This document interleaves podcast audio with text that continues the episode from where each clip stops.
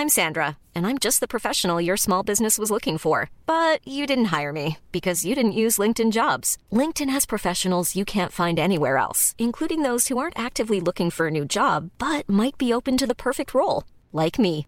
In a given month, over 70% of LinkedIn users don't visit other leading job sites. So if you're not looking on LinkedIn, you'll miss out on great candidates like Sandra. Start hiring professionals like a professional. Post your free job on linkedin.com/people today.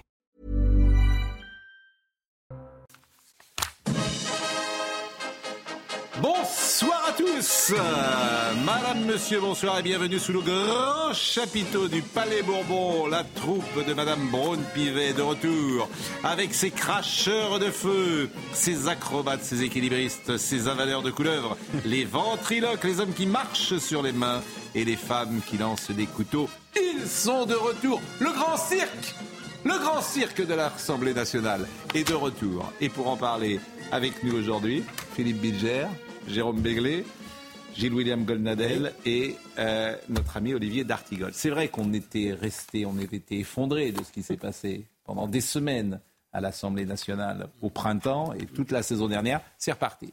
C'était aujourd'hui l'ouverture, c'est reparti. C'est le grand n'importe quoi, le grand cirque. Alors je vous propose de voir immédiatement l'intervention de la députée d'Europe Écologie Les Verts de Paris qui s'appelle Eva Sass, qui a critiqué la planification écologique du gouvernement présentée par le président de la République et qui effectivement était habillée comme le règlement ne le permet pas. Regardez, écoutez. Nous avons analysé tous les rapports que vous avez vous-même commandés. Le rapport du COI, les rapports Philiso, Gontard et bien sûr Pisani-Ferry. Leurs constats sont clairs et convergents. Il faut mettre 13,9 milliards d'euros sur la table dès 2024 et monter à 31 milliards d'euros en 2030. Et nous vous avons proposé un financement de ce plan par l'extinction progressive des niches fiscales néfastes au climat et l'imposition exceptionnelle des plus riches. Nous prenons nos responsabilités parce qu'il y a urgence et si nous portons aujourd'hui les warming stripes qui illustrent l'accélération du réchauffement climatique, c'est pour vous le rappeler solennellement. Alors, mes chers collègues, vous savez que Alors, vous n'avez pas à ma question sera simple. par votre tenue vestimentaire une, tenue, une quelconque tenue. C'est contraire à l'instruction générale du bureau. Mes chers collègues, je vous invite, s'il vous plaît, à cesser immédiatement. Madame la Présidente Châtelain, Madame la. Présidente Châtelain, je vous remercie. Nous avons rappelé ce matin en conférence des présidents que nos débats devaient être respectueux de nos institutions, des Français et de nos règles. Et je compte sur chacun d'entre vous pour respecter ce que nous nous sommes dit ce matin. Sass, c'est terminé, c'est bon. Allez, allez-y, terminez votre question, s'il vous plaît. Notre attitude est respectueuse et nous vous posons une question simple. Quand allez-vous enfin doter la France d'une grande loi de programmation de la transition Je vous écologique remercie. pour fi- Je vous remercie, Madame Sass. Alors, s'il vous plaît, je vous demanderai de remettre les vêtements qui couvraient ce t-shirt. Vous n'avez pas à manifester par votre habillement une quelconque opinion dans cet hémicycle.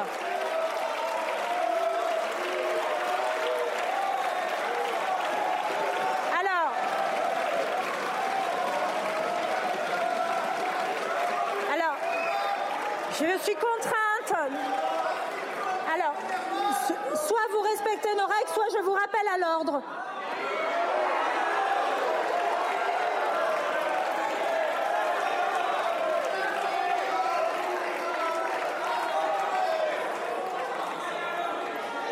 Je vous remercie. Je ne veux plus voir cela pendant la session qui s'ouvre. Ce règlement s'impose à tous. Il s'impose à tous.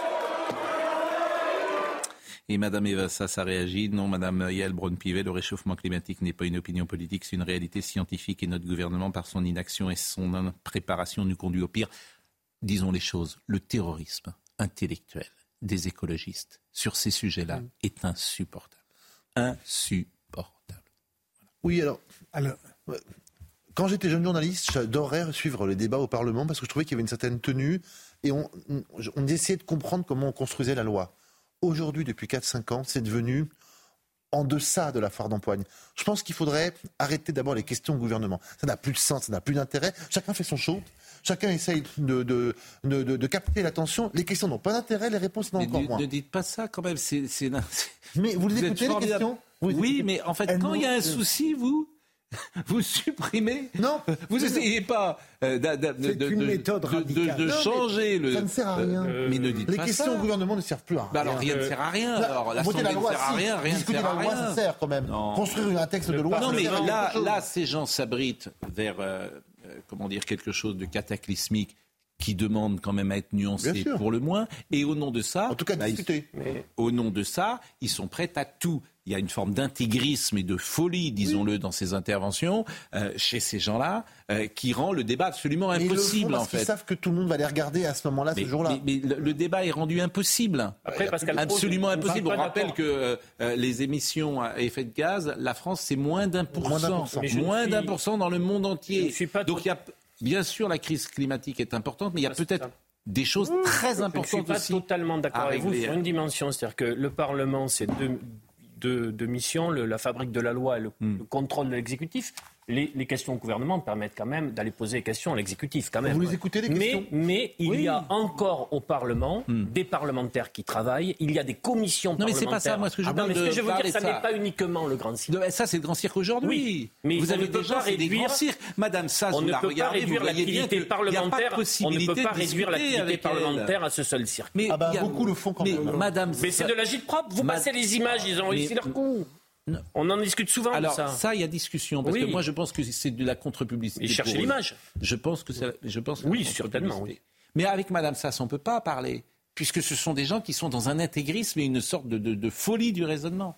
Il n'y a que des phases de décompression, si j'ose dire, à l'Assemblée nationale à l'heure actuelle. C'est un scandale la manière dont la présidente cherche à imposer le respect des règles. Vous trouvez que... Elle essaye. Bah, elle essaye, non, mais là, essaye. là, il n'y a rien à lui reprocher. pour Non, le coup. rien, non, mais que elle, elle a une bonne volonté. Elle fait plutôt bien son travail. Bah, Là, Oui. pour le coup, on a parfois été sévère. Je trouve que là, je elle a été, madame- euh, Mais- elle fait le job. est parfaite. Bon, il y a, y a- y a tout. Il y a, y a de l'intégrisme, il y a du terrorisme intellectuel et il y a beaucoup aussi de puérilité. hein.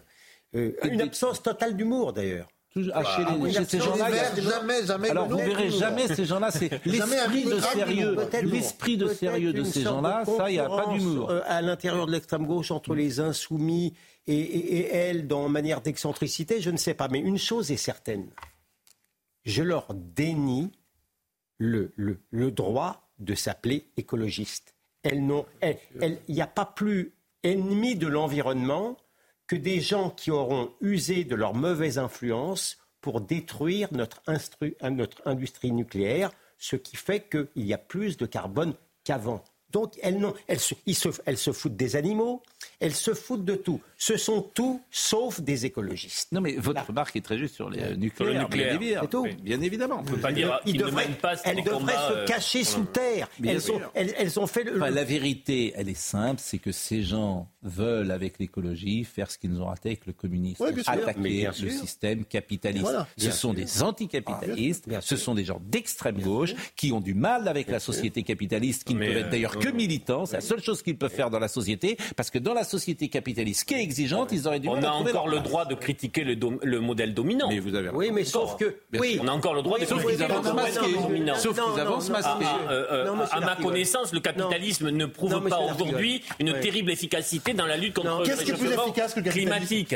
Je vous dis simplement, je vous dis le simplement, vous avez raison sur le nucléaire. Oui. Vous avez raison sur le nucléaire. Après, il faut, il y a eu des consciences écologiques, des, des dirigeants écologiques je vous parle par de le passé. ELV, moi. par Je le passé, de qui ont pu Et en dire des matière- choses justes. En matière de droite Ils avaient critique, raison avant tout le En monde. matière de droite critique, Enfin, ces ces gens, gens- en matière je de dis- droite critique, vous allez, les dirigeants vous avez vu Madame Sass, vous allez croire ce que dit Madame Sass. Sincèrement. Sérieusement. Non mais monsieur, monsieur Je D'Artigol. dis simple- simplement qu'on ne peut pas caricaturer Non, mais- à l'excès. Non mais quoi Vous avez raison sur le nucléaire. Après, vous pouvez pas dire ils ne peuvent en, en aucun cas parler d'écologie. en matière de droite critique, ceux qui veulent nous priver de ce droit, ce sont eux qui voudraient nous empêcher de, par exemple, pouvoir nous poser des questions sur la valeur des rapports du GIEC. On n'a pas le droit. Si, Celui qui le droit. critique le GIEC est devenu une sorte de d'hérétique. Le les gens réchauffement, se signent. le, le Les gens réchauffement climatique signent est des- établi Oui. et le fait que l'activité humaine en soit Oui, responsable est oui, établi. pas vrai. Bien sûr, Pas vrai. bien sûr. Et donc interdiction. C'est un scénario probable, Bien sûr, bien mais on n'est pas établi que c'était euh, la Oui. surindustrialisation, Et puis, comme le dit le GIEC, qui est responsable Oui, de ça. et- Ça Je vous trouve bien chaud ce et soir, par comme exemple, un climat. Et par exemple, Pas tous en même temps se Je développer. peux mais pas ce que- interroger, je Oui. peux pas interroger Monsieur D'Artigol Si. sur le fait de savoir quantifier le rôle de l'homme à l'intérieur justement du réchauffement C'est climatique. massif. Oui, le- massif. le- on, on Il peut ne- pas. vous n'en peut pas. savez rien. C'est pas possible. Parce C'est que ça qui me fascine. Il y a quasi, Vous il y a quasi consensus. moi non plus, Il y a quasi Ah oui, consensus ça, ah. Ah, ça, le Mais consensus. C'était pas le cas sur la crise Mais sanitaire. enfin, le consensus. Mais cher, écoutez, je Mais on a voudrais eu que- le débat de mais je fois. voudrais que vous m'expliquiez la couche d'ozone qui était trouée. Ah oui, bravo. refermée. Je voudrais bonne que vous question. m'expliquiez pourquoi. C'était Si fini. vous, vous- c'était fini. Je voudrais vraiment que vous m'expliquiez pourquoi. Je vous assure, ayons un peu de défiance et voyons derrière ces gens qui avancent autre chose et pourquoi ils avancent. C'est tout. Ne soyons pas naïfs. Donc ils attaquent un modèle très précis On peut. dans lequel ils ont du mal à s'exprimer, ce que je comprends tout à fait quand je les, quand, quand je les entends. Bon, euh, le grand cirque, parce qu'il n'y avait pas que ça. Ah. Le grand cirque de l'Assemblée nationale. C'est également Elisabeth Borne, qui visiblement n'est pas sur la même ligne que son président de la République. On ne peut pas exclure les extrêmes de nos institutions. A souligné Madame Borne devant les députés du camp présidentiel à l'Assemblée euh, nationale. Au moment où les travaux reprennent, nous devons capitaliser sur un an de travail pour aller chercher des accords dans l'arc républicain. Le fameux arc républicain, je voudrais savoir ce qu'il est, l'arc républicain. Manifestement, le Rassemblement national pour Madame Borne n'est pas dans l'arc républicain. Mais- C'est également contre-productif. Les extrêmes représentent un tiers des députés, donc on ne peut pas les exclure. Pour autant, nous continuerons à ne pas chercher des accords avec eux. C'est vraiment intelligent. C'est vraiment, allez, Surtout quand il vraiment, manque 30 députés pour avoir une majorité. C'est- vraiment, c'est une femme intelligente. Mais- non, donc mais- on ne travaille pas avec 44% de Oui, l'opinion française, en et même- on le dit. En même temps, dire, elle a un lamentable. progressé. Voilà. Oui, oui, Qu'est-ce oui. Parce vous voulez que par dise, ça rapport Ils euh, auront ce qu'ils méritent un, un à, jour. à Bill. positions Ah, ouais, initiales oui. où LFI et le Front Rassemblement National étaient exclus de l'arc républicain. Mais ils étaient à la table présidentielle Je, jusqu'à je 3 heures note une légère évolution. On ne peut pas exclure les extrêmes. tout de même. Philippe, Il leur manque 30 députés. Donc il faut qu'ils aillent les chercher parmi les, en gros, 300 qui leur manquent. Et déjà, on en retire la moitié des 300. Mais comment vous faites pour faire, pour faire voter vos lois si à l'avance vous dites les voix de Tartampion et Tartampion Ils n'auront jamais les insoumis, mais ils peuvent un- avoir c'est leur Rassemblement national. Mais, Mais- ce- c'est même pas ça que je souligne. Je souligne que le Rassemblement national, comme la France insoumise d'ailleurs, par définition, ils sont élus. Ils sont Ah, sûr. précisément dans Ah, l'arc oui, républicain. Un député RN vaut un député non, mais voulez RN, que je dise Ou alors, euh, il n'y a plus républicain, d'Assemblée euh, nationale. mais bien entendu. C'est stupide. mais bien entendu. Alors, Madame Borne, elle a raté sa rentrée. Elle a fait n'importe quoi en demandant euh, carburant. euh, le, Carburant. sur le carburant. Sur le carburant. Donc, en gros, elle est à côté. Et quand elle parle, elle est à côté. Oui, enfin- Donc, je trouve que c'est offensant pour les gens qui ont voté pour la Rassemblement national et pour la France insoumise. Ça veut dire quoi? C'est que ces gens sont pas dans l'arc républicain, que ce sont des fascistes? Mais- que ce sont des nazis, que ce sont En des. tout cas, qu'on n'a pas le droit de travailler avec eux. C'est très. Mais, mais, qui est-elle Pour qui se Le prend-elle progrès. mais Bon, elle est- C'est elle qui donne le, le, le, le là de l'arc républicain. Enfin, compter, Pascal, Enfin, c'est insupportable. Et lorsqu'on- Franchement, je trouve que c'est Et insupportable. lorsqu'on lui demande des précisions Mais sur l'exclusion de l'arc républicain, elle est incapable de le donner. Euh, Non, mais- mais sans- alors personne ne les interroge non, mais, jamais, Monsieur enfin. Pro, sans vouloir être l'avocat Oui. de, Ah, ah. de Madame là. Borne, il y a quand même un Donc, vous aimez léger progrès. enfin là, le léger progrès que je crois déceler, c'est qu'au moins maintenant nous avons deux extrêmes. Il fut un temps où Oui. le bâton euh, euh, de politique n'avait qu'un seul côté. Il y avait une extrême droite et pas d'extrême gauche. Maintenant, il y a deux extrêmes. Il y a Bon. un léger progrès. Bon, je rappelle quand même que euh, Emmanuel Macron avait convoqué euh, tous les partis politiques et qu'il semblait être sur une autre ligne. Et il avait dit il faut associer toutes les forces politiques, y compris les extrêmes. Il ne faut pas leur donner le luxe d'être au balcon. Ce qui était une formule différente, subtile, nuancée pour le coup du président de la République et habile, bien évidemment. Euh, mais, mais, mais, enfin, ça. Je pense que c'est pas, elle n'est pas très douée en politique, euh, Madame. euh, deux façons de faire bander l'arc républicain. Elle n'est pas, elle le- n'est pas très douée en politique. Et le président moins avait rappelé l'inutilité de la morale contre le Mais est-ce que les national. extrêmes ont envie tellement d'être associés à cela? Moi, je, je pose la question à ceux qui se connaissent plus en politique que moi. Ah bah, Bon, Je pense que la phrase de Mme la Borne... compris la euh, question. oui, Mais oui. je vous dis, c'est ce que je trouve Bien insupportable, Oui, c'est pour les gens qui ont voté pour Marine Le Pen. Et Bien sûr, on est d'accord. Ah oui, non, D'autant plus que l'abstention sur des textes à venir Allez. du Rassemblement national va peut-être permettre de faire passer des textes. Michel-Édouard Leclerc a annoncé à la mi-journée qu'à partir de vendredi, l'ensemble des stations-service des hypermarchés Leclerc vendraient quotidiennement l'essence à prix coûtant Mm. et pas seulement le week-end. Donc c'est euh, le sujet que je vous propose à l'instant. Pourquoi? Parce que là encore, il y a eu à l'Assemblée nationale, cette fois c'est Bruno Le Maire, qu'on n'avait pas entendu Bruno Le Maire depuis la rentrée. Je me demande s'il aurait mieux fait de rester dans cette position du silence. Écoutons-le. Baisser les taxes sur les carburants, Monsieur Decker, c'est une triple aberration. C'est une aberration écologique car c'est financer le fossile. C'est une aberration budgétaire parce que ça creuse le trou de la dette de l'État. Et c'est une aberration géopolitique parce que l'argent va tout droit dans la poche de Monsieur Poutine. Nous, nous avons d'autres propositions. Vous plaît, un peu de Nous avons d'autres propositions que nous mettons en œuvre. Nous avons obtenu de Total qu'il plafonne le prix des carburants à 1,99€. Nous obtiendrons des distributeurs qu'ils mettent en place des prix coûtants à la pompe dans, chacune, dans chacun des magasins de la distribution. Et nous mettrons en place une indemnité carburant transport sur laquelle, Monsieur Decker, vous devriez nous rejoindre. Vous voulez aider ceux qui travaillent Eh bien, nous, nous apportons une aide à ceux qui travaillent et pas à ceux qui prennent leur 4x4 pour se rendre en vacances. C'est- Vraiment, c'est intéressant. On donnera de l'aide à ceux qui travaillent et pas ceux qui prennent le 4x4 pour aller en vacances. On est à un Et niveau de politique. euh, Voilà. Et, et je rappelle que M. Le Maire est normalien, c'est ça? Oui. On est à ce niveau-là de, de Les politique. retraités, par exemple, sont hors dispositif de l'aide. Les retraités n'ont pas droit à une Et, aide. et- et quand on baisse, et il nous dit si l'État euh, baisse, euh, baisse les taxes euh, sur un litre d'essence, ça va dans la poche de M. Poutine? C'est une Enfin, de c'est dire ça. intelligent de dire ça. On est à ce niveau-là avec un ministre de l'économie. Alors, le grand cirque est de retour. Voilà, ces gens sont de retour, bah, qui restent en vacances. Voilà, la France si est le pour pays dire qui ça, taxe le plus son essence. euh, le Sénat a donné une image formidable, d'ailleurs, ce week-end. Mais là, à l'Assemblée nationale, c'est lamentable. Non, mais n'en Lamentable. désespérez pas totalement. Total. Non, mais Parce qu'on va suivre quand même les travaux à l'Assemblée en fait, nationale. les pourquoi Monsieur le maire dit-il que baisser les taxes, c'est. Enfin, c'est surtout dans la Parce poche qu'il des cherche la Français. Martingale. quoi le rapport Il cherche la surtout, marta- il c'est cherche- surtout euh, dans la poche des Français. L'exécutif Bah oui. cherche une martingale depuis des semaines sur le carburant et il n'y arrive pas. Il Je rappelle que Monsieur le maire avait dit on va mettre la Russie par terre et à genoux. mais vous savez que la en plus, TIPP, La plus grosse bourde, c'était quand même Madame Borne avec euh, la vente à perte. La vente à personne. C'était quand même pas mal. C'est difficile de faire mieux. Je suis d'accord avec vous. Mais je suis d'accord avec vous. Bon, est-ce que euh, on change les habitudes pour l'essence? C'est un sujet d'Adrien Spiteri. Dans cette station-service parisienne, le litre d'essence tutoie les 2 euros. Un cas, loin d'être isolé sur le territoire, alors certains Français s'adaptent.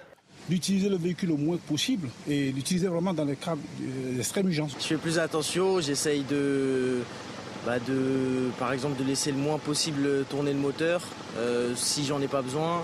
Euh, ouais, on essaye de, de consommer moins, c'est tout. Je prends plus le, le transport en commun parce que c'est très difficile maintenant, c'est très cher. D'autres traquent les prix les plus bas. Je viens chez Total parce que c'est un peu moins cher. Malgré ces astuces, ces augmentations ont un impact direct sur le portefeuille de certains Français.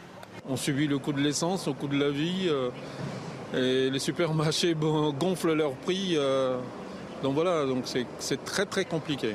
Moi, je suis restaurateur. Il y a des gens qui peuvent pas venir travailler le soir parce que bon, mais ils ont ils gagnent pas assez pour mettre de l'essence le soir pour entrer en voiture parce qu'on finit tard et qu'on peut pas prendre les transports.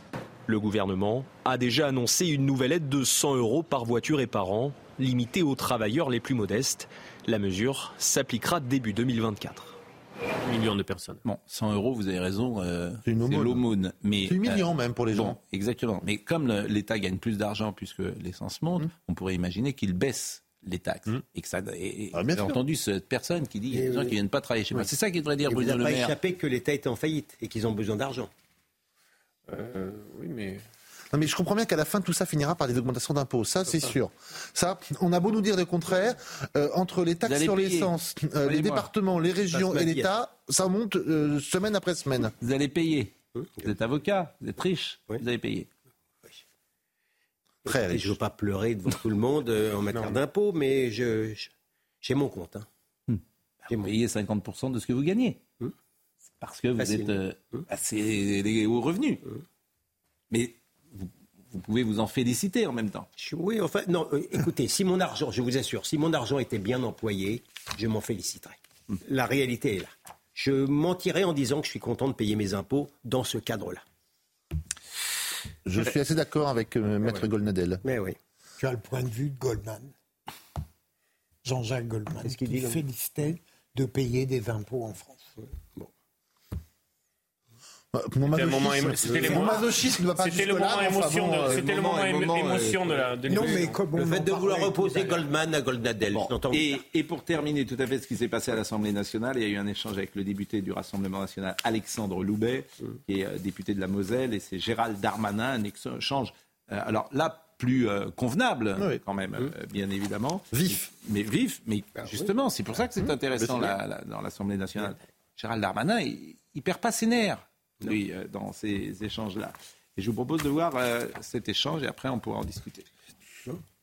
S'il y a bien quelque chose que nous avons appris depuis plusieurs mois, c'est que les campagnes électorales démagogiques pour ceux qui voulaient le Brexit ou pour ceux qui promettaient la non-migration en Italie de vos amis sont des campagnes qui montent aux Européens. Pourquoi, monsieur le député, alors, si le pacte migratoire était si mauvais, monsieur Salvini et madame Meloni l'ont-ils soutenu sur proposition française voilà quelques mois? Vous êtes totalement schizophrénique. Vous refusez que nous réglions les problèmes, même quand vos amis soutiennent la proposition du président de la République. Les contrôles aux frontières européennes, c'est une proposition du président de la République que vos députés au Parlement européen ont refusé. L'enregistrement des étrangers aux frontières de l'Europe, c'est une proposition que vous refusez au Parlement européen. Vous pouvez courir après la démagogie de Mario Maréchal Le Pen, mais ne faites pas la campagne des européennes de l'extrême droite sur le dos des Français. La vérité, monsieur le député, c'est que vous ne savez pas quoi dire devant la défaite idéologique de ceux qui mentent au peuple quand ils se présentent aux élections. La vérité, comme l'a dit madame Mélanie, c'est que la solution, elle est européenne. La vérité, c'est que vous appelez la Commission européenne quand il y a des problèmes. La vérité, c'est que vous couvrez après la démagogie et vous espérez que le bon temps joue pour vous. Grâce aux policiers, grâce aux gendarmes français, grâce à ce que va faire l'Europe, nous vous faisons mentir. Il y a 225 000 demandes d'asile en Allemagne, il y en a que 100 000 en France. C'est la réussite de la majorité, pas la vôtre. Alors, ce que dit M. Darmanin n'est pas tout à fait exact. Par exemple, pour le regroupement familial, au Danemark, c'est soumis euh, aux revenus. Mais ces revenus, c'est le travail. En France, c'est soumis aux revenus, mais les revenus, ce sont les aides sociales. Donc on pourrait changer ça, par exemple. Ça, c'est très concret ce que je vous dis là. C'est très facile. Et le Danemark, que je sache, n'est pas un pays euh, Non. fasciste. Social-démocrate même. Oui, Donc ça, c'est des exemples. Mais Dieu. comme nous, on est extrêmement Non, mais- euh, accueillants, et l'exemple que je viens de donner en est la preuve, c'est-à-dire qu'on accepte le regroupement familial en fonction certes des revenus, mais dans ces revenus, on prend les aides que donne la France. Non, mais. Ça vous laisse quoi euh, Mais ça n'était pas le propos de- Non, non. du Mais ministre si, de, parce de qu'il dit il dit la. Il solution, passé c'est l'Europe. l'Italie. Il dit Non, la solution, Il c'est est l'Europe. Il Il dit la solution, c'est l'Europe. Et vous voulez pas qu'on en parle Il est passé par l'Italie. Non, mais. Giorgia Meloni c'est a que- été Bien élu sur la promesse de Oui. l'installation d'un blocus maritime. Oui, c'est vrai. Il a raison. Euh, c'est il a- vrai. il a entièrement raison. Et, et, euh, elle, a, elle a fait la démonstration Oui, oui. qu'on ne pouvait pas apporter une réponse sans coordination. C'est européenne. de, c'est de très bonnes Ça déchire la famille, d'ailleurs, euh, Oui. euh, à l'extrême droite, aujourd'hui, Non. cette question-là. Non, non. Si. Non. Ah, il y a un débat, Non, euh, c'est quand même. Non. Il y a, il y a- il y a un débat euh, vigoureux, aujourd'hui, à la droite de la droite, sur ce sujet. Non, mais. Vous me direz un jour ce qu'est l'extrême droite. ça Non, oui, mais non, mais. Mais Ah oui, c'est il y a- l'extrême droite de mais l'hémicycle. Il y forcément une extrémité. Bon, non, mais. euh, S'il n'y a que écoutez, ça, non, s'il mais- y a que ça, non, mais- si c'est la vote sur Vous la dites bien l'extrême gauche. la réalité. Vous dites bien l'extrême gauche. Oui, mais la l'extrême gauche, euh, elle a, mais- intellectuellement et mais politiquement. quand vous euh, aurez fini Donc de le parler. gaulliste Allez, en 62, allez. euh, il Non. était à l'extrême droite. Allez-y, allez-y, allez-y. Non, écoutez-moi, c'est de très bonne guerre de la part de M. Darmanin que de moquer euh, la, droite extrême, et notamment italienne, sur l'échec confessé par Mme Meloni euh, de, par rapport aux promesses qu'elle avait faites il y a un an. On ne peut pas dire que ça soit un succès formidable puisqu'ils ont doublé le score. La réalité, c'est que Mme Le Pen n'est pas dans, n'est pas dans le cadre mélonien. Madame Le Pen pense que c'est l'Europe. L'Europe n'est pas la solution, l'Europe c'est le problème. Et tant qu'on n'aura pas réglé le compte de l'Europe, notamment encore une décision de la Cour de justice européenne qui interdit, qui interdit aux États européens de renvoyer ceux qui arrivent, on ne s'en sortira pas. Et Madame Mélanie, Madame, Mélanie a préféré l'argent de l'Europe. Voilà, c'est tout. Tout le reste, c'est de la littérature. Donc, donc, Monsieur Darmanin. Qu'est-ce qui vous garantit que Marine Le Pen, si elle arrivait au pouvoir, elle ne prendrait pas une, une, pente à la l'italienne C'est certain, mais une chose est certaine, je suis garanti que nous sommes foutus si nous continuons cette politique-là avec l'Europe. Ça, il n'y a pas de problème et que le blocus naval, il peut exister, bien évidemment. Bien sûr. Évidemment, si, si tu donnes. J'ai pas d'exemple de blocus naval qui réussit dans la Méditerranée. Mais euh, on a essayé. Une personne qui peut passer, elle passera. Ah bon, Napoléon a essayé. enfin, y a, les Allemands ont essayé. Euh, on a des radars maintenant. Non, mais, on a quand même des moyens de laisser Napoléon là où il est. Non, non, mais les Allemands ont essayé. Non, mais il a raison. Bon, Monsieur Philippe, je vous sens euh, un peu en retrait de notre discussion ce soir. Non, mais pas du tout. Il nous écoute avec intérêt. Mais j'écoute avec beaucoup d'intérêt. Pourquoi vous êtes Euh...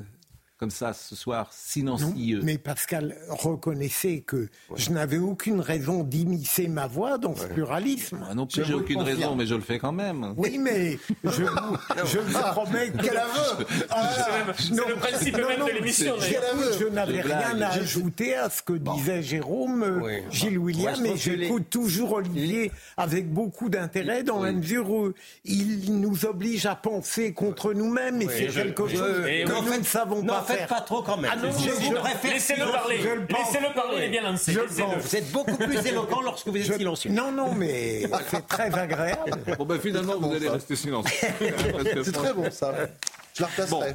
Euh, je vais euh, à l'instant euh, changer complètement de sujet et partir, figurez-vous, pour Le Mans, puisque au Mans, nous sommes avec Sandra Buisson. Et pourquoi nous sommes avec euh, Sandra Buisson ce soir Parce que le procès d'un conducteur accusé d'avoir mortellement percuté un policier venu lui porter secours au Mans en 2020 s'est ouvert hier devant la cour euh, d'assises de la Sarthe. C'était dans la nuit du 5 au 6 août. 5 ou 6 août 2020, Police Secours avait reçu un appel des pompiers pour porter assistance au conducteur ivre d'un véhicule qui s'était endormi en pleine voie. Le policier décédé, 43 ans, deux collègues s'étaient rendus sur place. Et alors que les secours s'apprêtaient à briser une vitre de la voiture, le conducteur s'était réveillé puis avait avancé sa voiture alors que le fonctionnaire était partiellement dans l'habitacle. Et après désembardé, la voiture avait fini sa course dans un muret, projetant le, quadragénaire sur le sol. Le brigadier, père de trois enfants, est mort sur place. Voilà. Donc je vous ai rappelé euh, les faits. Et, ce qui nous importe évidemment, c'est ce qui s'est passé aujourd'hui, parce qu'il y a beaucoup d'émotions au Mans. Bonsoir Sandra. Et il y avait dans la, dans la salle euh, de justice, du procès, il y avait beaucoup de policiers qui étaient là. Oui, effectivement, une vingtaine de policiers, euh, dont euh, une dizaine d'effectifs de la brigade de nuit, donc les collègues d'Éric Monroy, qui lui aussi euh, travaillait de nuit. Hier, c'est même la directrice adjointe de la police nationale qui a fait le déplacement jusqu'au Mans pour soutenir ces effectifs qui revivent depuis hier le traumatisme de cette nuit du 6 août 2020 quand ils ont vu décéder un de leurs collègues alors que c'était une mission de secours à l'origine sur laquelle il intervenait. Ces policiers étaient présents aujourd'hui. Les collègues d'Éric Monroy qui étaient avec lui euh, dans cet équipage cette nuit-là ont aussi témoigné hier et notamment euh, sa collègue de 34 ans euh, qui a expliqué que depuis elle travaillait toujours en police secours mais qu'elle ne sortait plus sur le terrain parce que elle a expliqué à la cour d'assises vous savez on est parti à trois et on est revenu qu'à deux. C'est trop difficile pour elle maintenant de sortir dehors des policiers qui nous ont dit eh bien qu'ils craignaient une requalification des faits parce que la défense de l'accusé plaide pour un acte involontaire. Il nie les violences euh, volontaire ayant entraîné la mort sans l'intention euh, de la donner. Et ils espèrent, nous ont-ils dit, une peine à deux chiffres. C'est ce qu'ils euh, espèrent de ce verdict, que cet homme soit condamné pour la mort de ce policier. Eh bien, merci beaucoup Sandra Buisson et vous avez pu interroger la veuve de ce policier. Vous êtes avec Michael Chailloux au Mans et je vous propose d'entendre ce témoignage avec beaucoup d'émotion de cette femme qui est mère de trois enfants. Elle hurle, elle crie, elle pleure, elle veut sa maman, elle ne supporte pas d'être séparée de, moi euh, parce qu'elle a peur que maman elle meure aussi.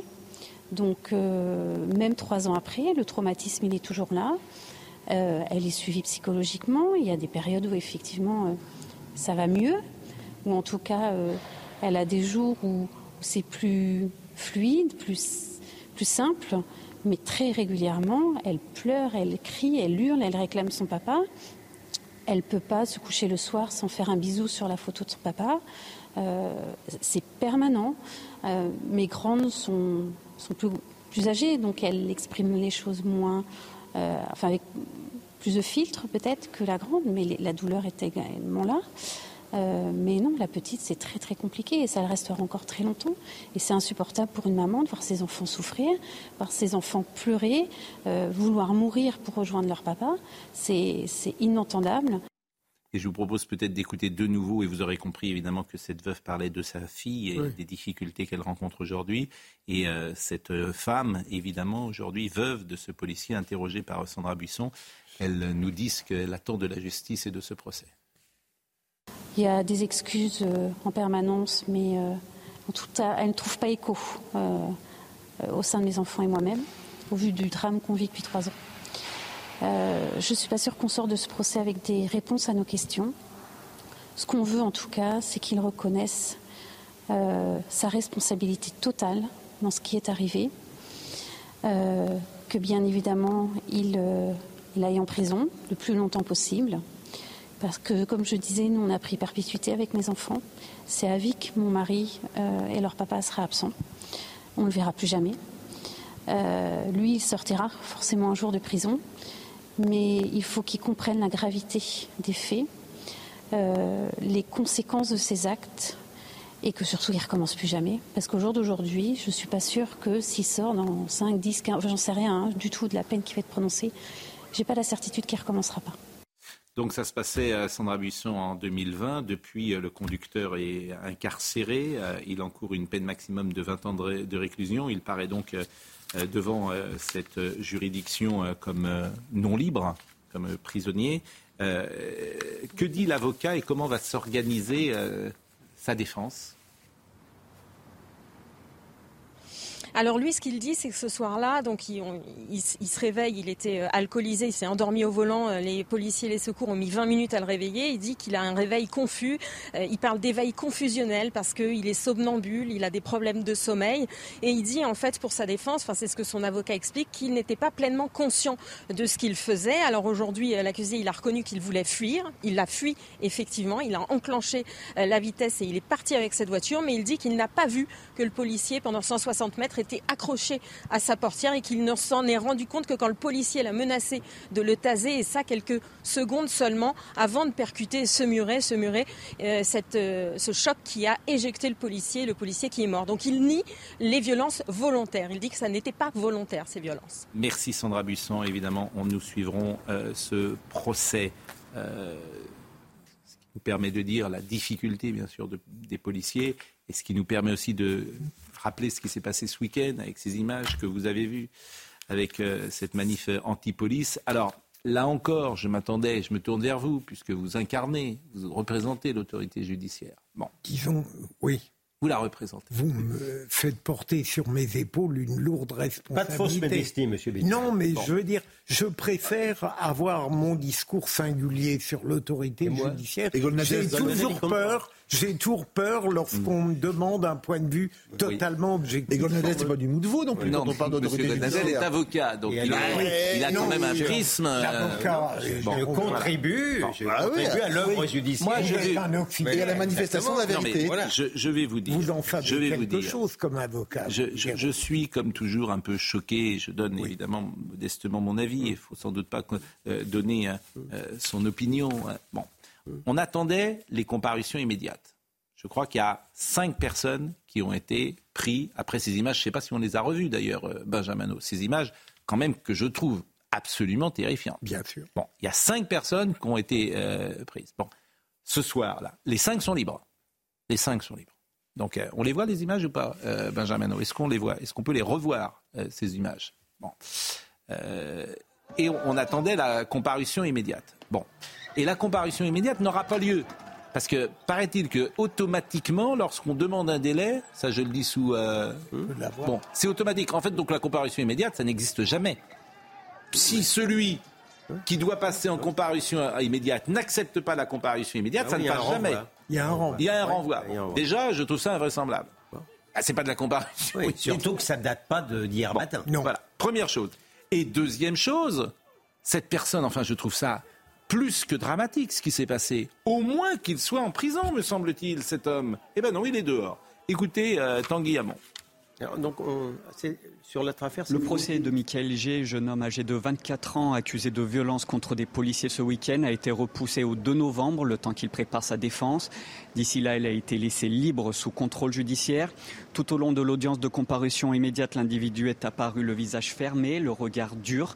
La présidente a décrit son profil, celui d'un homme qui vit toujours chez sa mère, au casier judiciaire vierge, même s'il a déjà fait l'objet d'un rappel à la loi en 2018 pour transport illégal d'engins explosifs.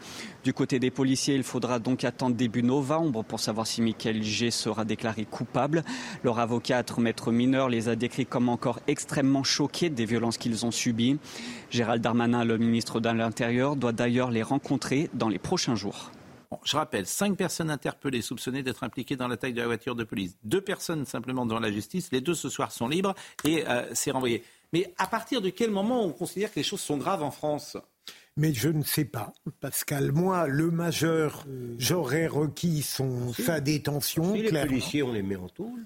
Si, oui, n'exagérons pas. mais si, comment il, en... exagère. Non, mais il y en, a, encore un. Non, non mais je réponds, je réponds à notre animateur sympathique.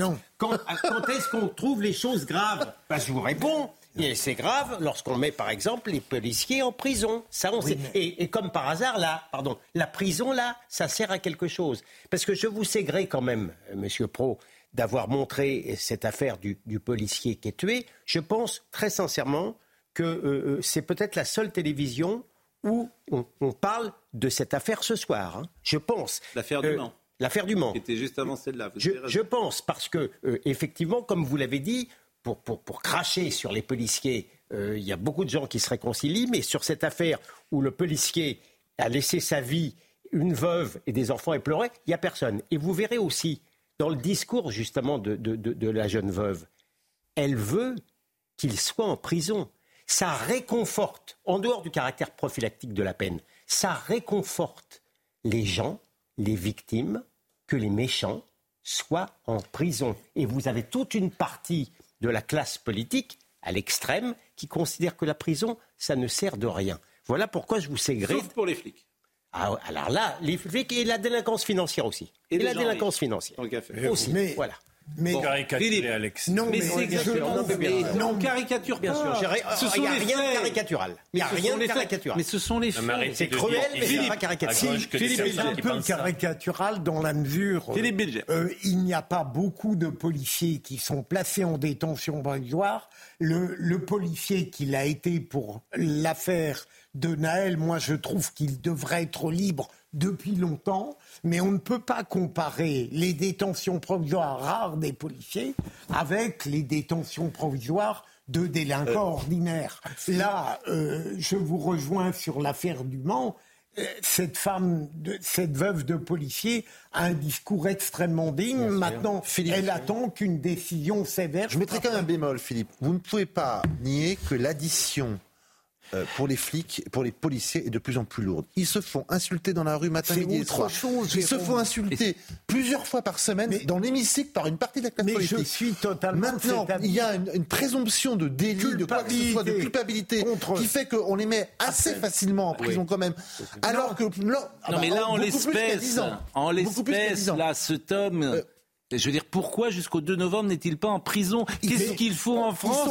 Tu attaques, en fait, tu attaques une voiture de police. En fait, c'est invraisemblable. Vous m'interpellez comme si je n'étais pas d'accord avec ah, vous. Moi, j'aurais requis la détention de cet homme. C'est incroyable. C'est une évidence. Sans compter qu'on est à peu près. Enfin, je prendrais un pari euh, pervers. Je ne suis pas sûr qu'il se représente en novembre. On verra.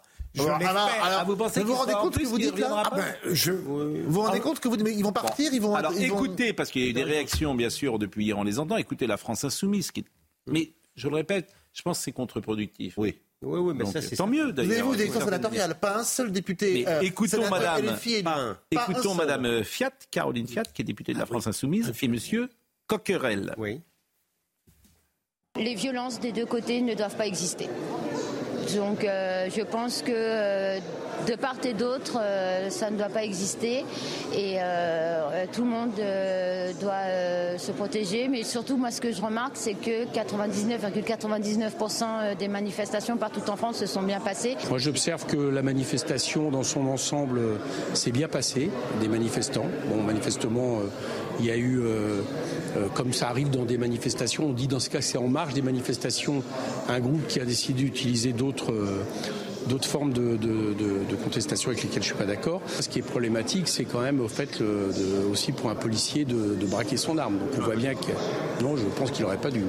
Il y a quelques années, il y a un policier qui s'est retrouvé dans cette situation. Il faudrait mieux l'étudier euh, dans le 11e arrondissement de Paris et il a réussi à s'en sortir de manière euh, que j'ai toujours saluée à l'époque. Ça n'était pas une manifestation anti-police, loin de là, c'était une manifestation pour une autre police, une police notamment qui ait plus de moyens humains, euh, avec le retour d'une police de proximité notamment, et avec des liens de confiance qui soient rétablis avec la population ce qui est problématique pour un policier, c'est de sortir son arme. Alors que c'est justement son, son, travail. Cette phrase est, est, folle. Son job, et, et, Madame Fiat, pardonnez-moi, elle dit les violences des deux côtés, mais elle dit n'importe quoi. La violence des policiers, elle est légitime. Mais, vous avez raison. Évidemment qu'il y a une violence du côté de la police, mais elle est légitime. Quand elle n'est pas légitime, il y a une enquête, il peut y avoir y compris des la violence des deux côtés.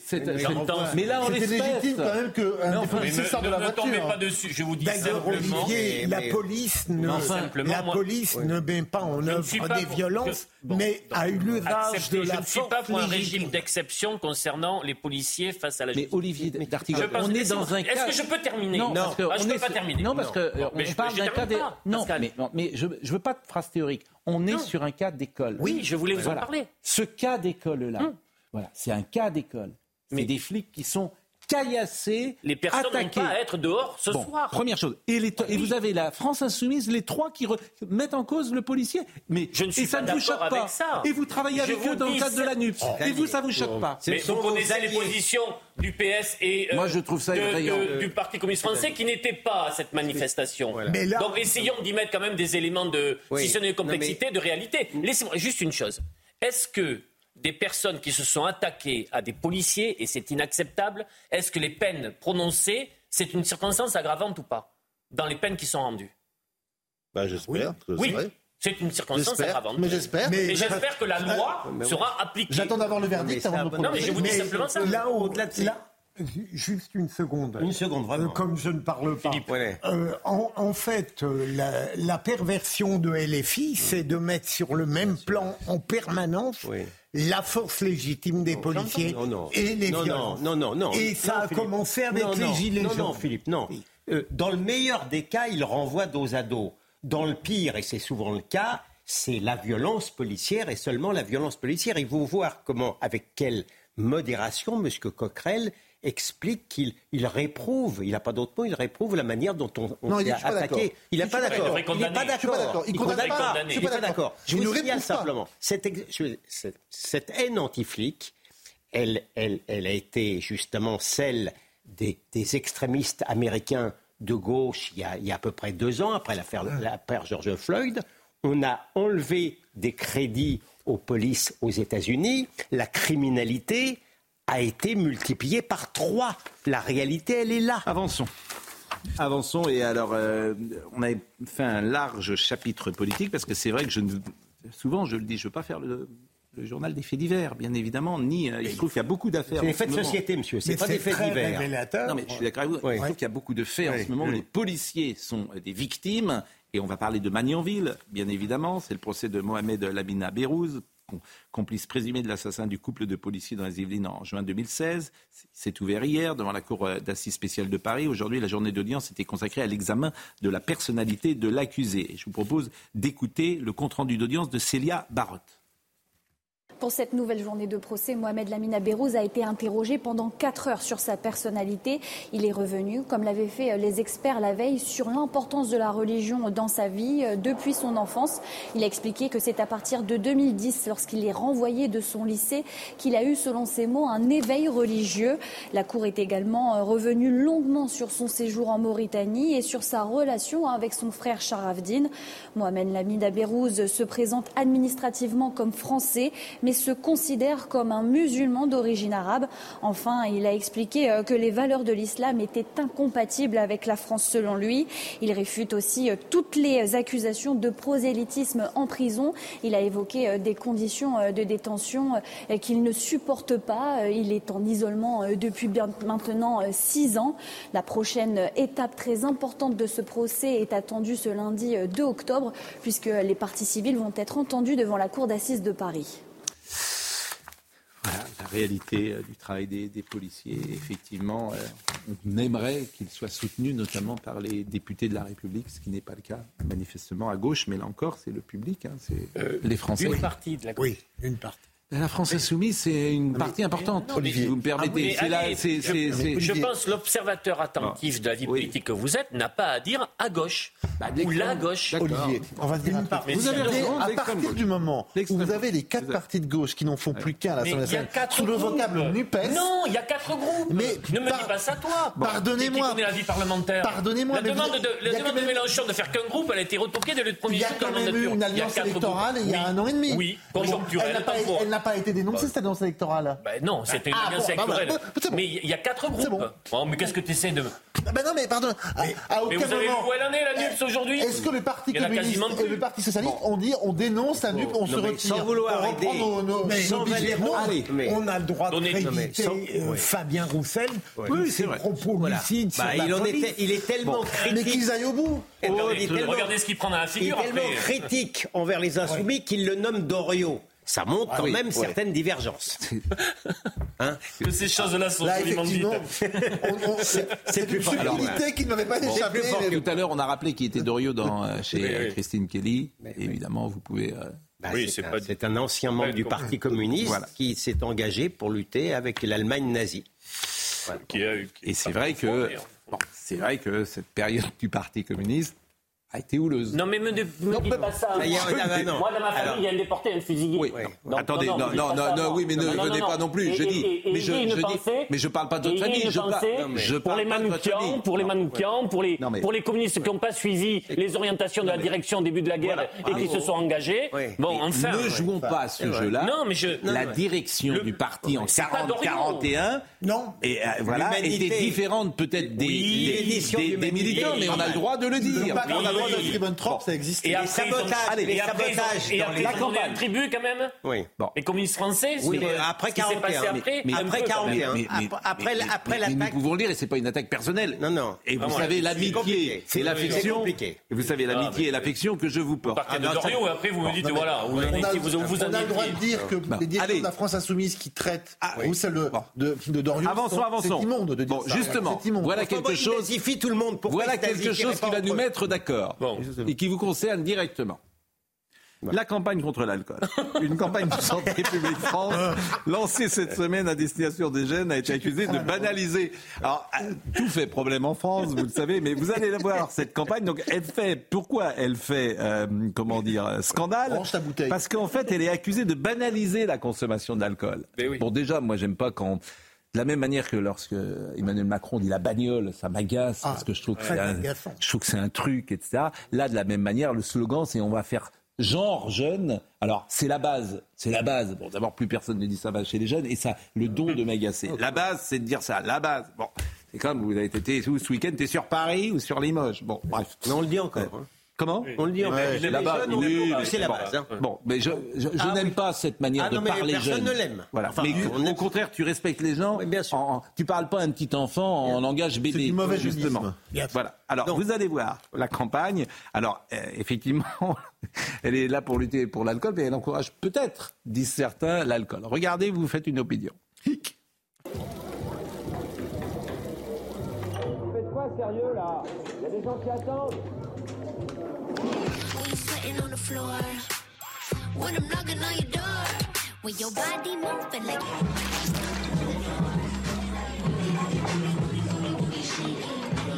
Ah ouais Ça donne tout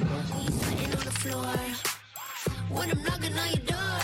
When your body moving like you. Juste te plaît. When on your door,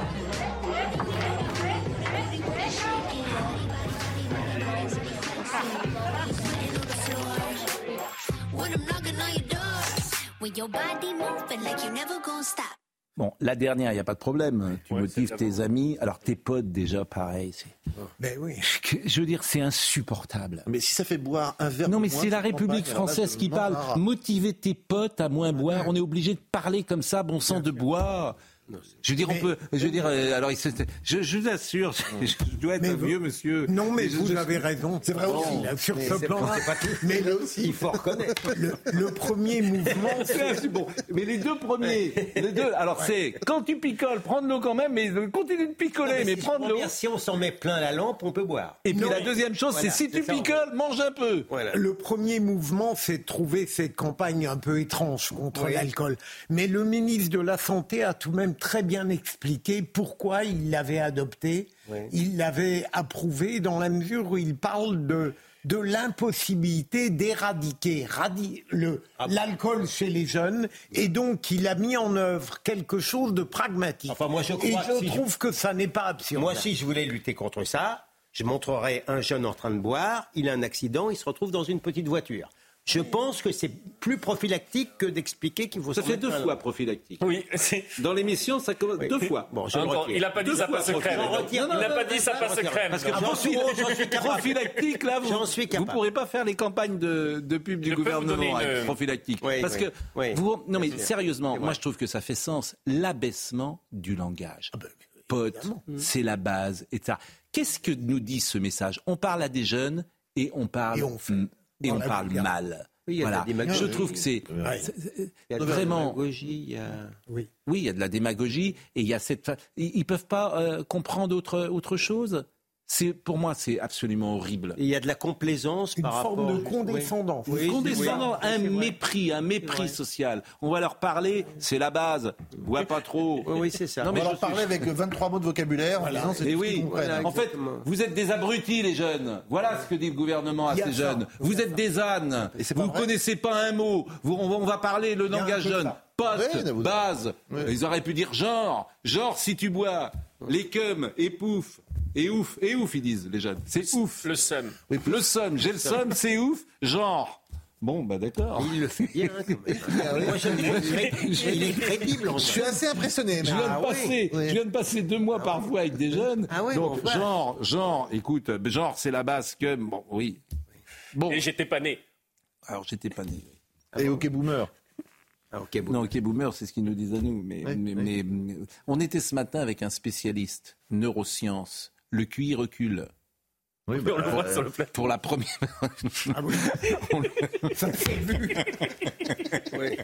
Le QI recule. Pourquoi? Parce qu'évidemment, à force de regarder des écrans toute la journée, à force de ne plus lire un bouquin, à force d'avoir trois mots de vocabulaire, bah, le QI recule. C'est les, je veux dire, et- et en France, hein, pas partout, parce que les, les, les, les Américains, ils ont pris le taux. C'était formidable ce matin. Je vous invite Les à revoir l'émission non qu'on a faite. Attendez, vous êtes en train de dire que les Américains, le QI ne recule pas chez eux Non, parce qu'ils sont en Dans train le pays de- ils, sont, ils- ils en train justement de comprendre ça. leur malheur. S'ils ne mettaient pas des quotas, aujourd'hui, de- c'est que les Chinois qui rentreraient Ah oui, dans bah toutes c'est leurs sûr. études, Oui. Bien sûr, oui, dans toutes leurs écoles. Non, Harvard, de- c'est ce que nous disait ce matin, c'était passionnant. Vous pouvez regarder l'émission. Mais bon, Ah revenons sur la campagne d'alcool.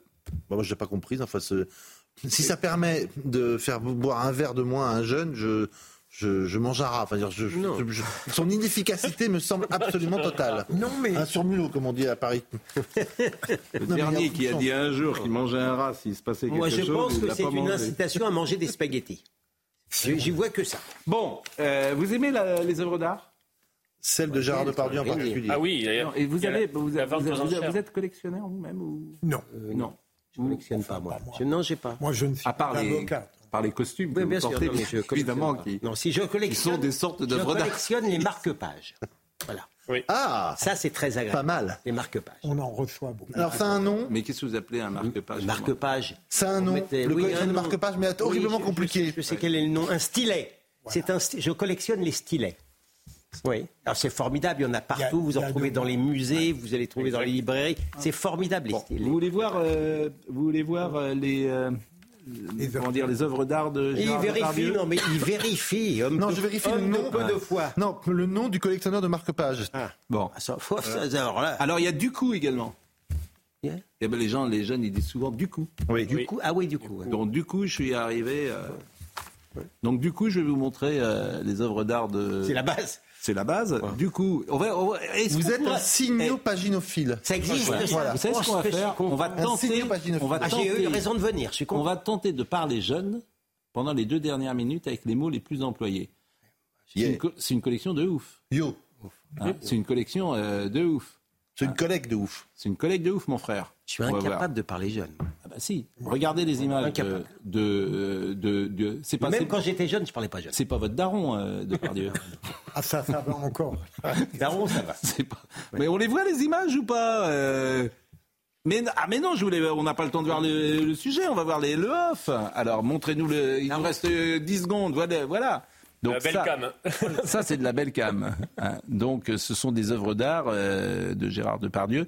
La collection sera vendue, je crois, demain ou après-demain. Il y en a, très belle. Il y a de, très de 3 à 5 millions d'euros. C'est assez hétéroclite, euh, manifestement, et c'est euh, des coups de cœur. Euh, peut-être aussi de temps en temps un peu d'investissement, euh, a-t-il pensé lorsqu'il l'achetait, Gérard Depardieu. Et la personne que vous venez de voir est le commissaire priseur qui a découvert cela. Il est allé chez Gérard Depardieu, qui vend tout, et il a vu ça euh, dans, dans, sa maison si particulière du 6e arrondissement et euh, il euh, propose ça donc à la vente. C'est une vente de 3 à 5 millions d'euros. Voilà ce que nous pouvions dire ce soir à 20h57. J'ai un ado que je connais bien qui me dit on ne parle pas comme ça, comment vous nous parlez? Mais oui, bien sûr, il a raison. On n'a pas notre diplôme de jeune, mais je suis sûr que c'est. Moi, je trouve que c'est un mépris, vous avez raison. Si ça se trouve, ils sont caricaturés à travers ça, bien sûr. Il est éternellement jeune et euh, le temps n'a pas de prise sur lui. Et ce spot est totalement éclaté au sous Tu parlais de moi? Non, non, je parlais pas de vous. Je trouve que vous, vous faites bien votre âge. Mais en revanche. Euh... Je chercher. Non, mais, bien sûr. Olivier Benkemoun. Hein. Olivier Benkemoun de. Et eh oui, je me disais, ce, ce spot est éclaté au sous-sol. Totalement. Oui, c'est une expression. Éclaté au sol, éclaté au sous-sol. Est éclaté, éclaté pas, au sous-sol, éclaté au sol, on dit. Mon fils dit éclaté au sous-sol. C'est une. Parce qu'il est, il a, il a un truc grave encore. C'est très très grave. Fils réinvente le Il est puni quand il dit ça, j'espère. Voilà, bien sûr. Quel âge il a votre fils? Il a 9 ans. Et il parle un français. Il parle normalement d'habitude, mais quand il veut, il veut m'embêter. éclaté au sol, ça veut dire que c'est pas. C'est naze, c'est naze. C'est dans, votre langage, c'est naze. C'est pas très bon. Non. C'est pas très très bien. Bon, beaucoup d'actualités évidemment. On va revenir sur la disparition de la, petite euh, Lina. Euh, on va réécouter les, moments forts de la conférence de presse de, la procureure. Puis il y, a beaucoup de choses, il y a beaucoup de petites euh, choses qui sont arrivées aujourd'hui. Évidemment, on passera pas mal de temps à l'Assemblée. Voilà. Bon, j'ai un message personnel de Julien Pasquet qui ce soir a pris une petite revanche et qui me ah dit En vrai, frérot, tu t'es bien fait gérer au te faux. Te fou. Te fou. Je cite. Te fou. Au te fou. Donc je salue évidemment. Il paraît que les jeunes bordelais disent c'est gavé bien. Enfin, en attendant, le jeune, il a gagné. Hein. Ouais. Oui, mais ça reste.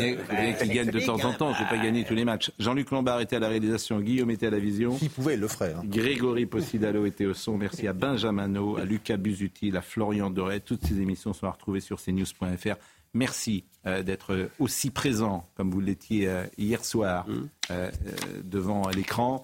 Et passez une excellente soirée. Merci et à demain.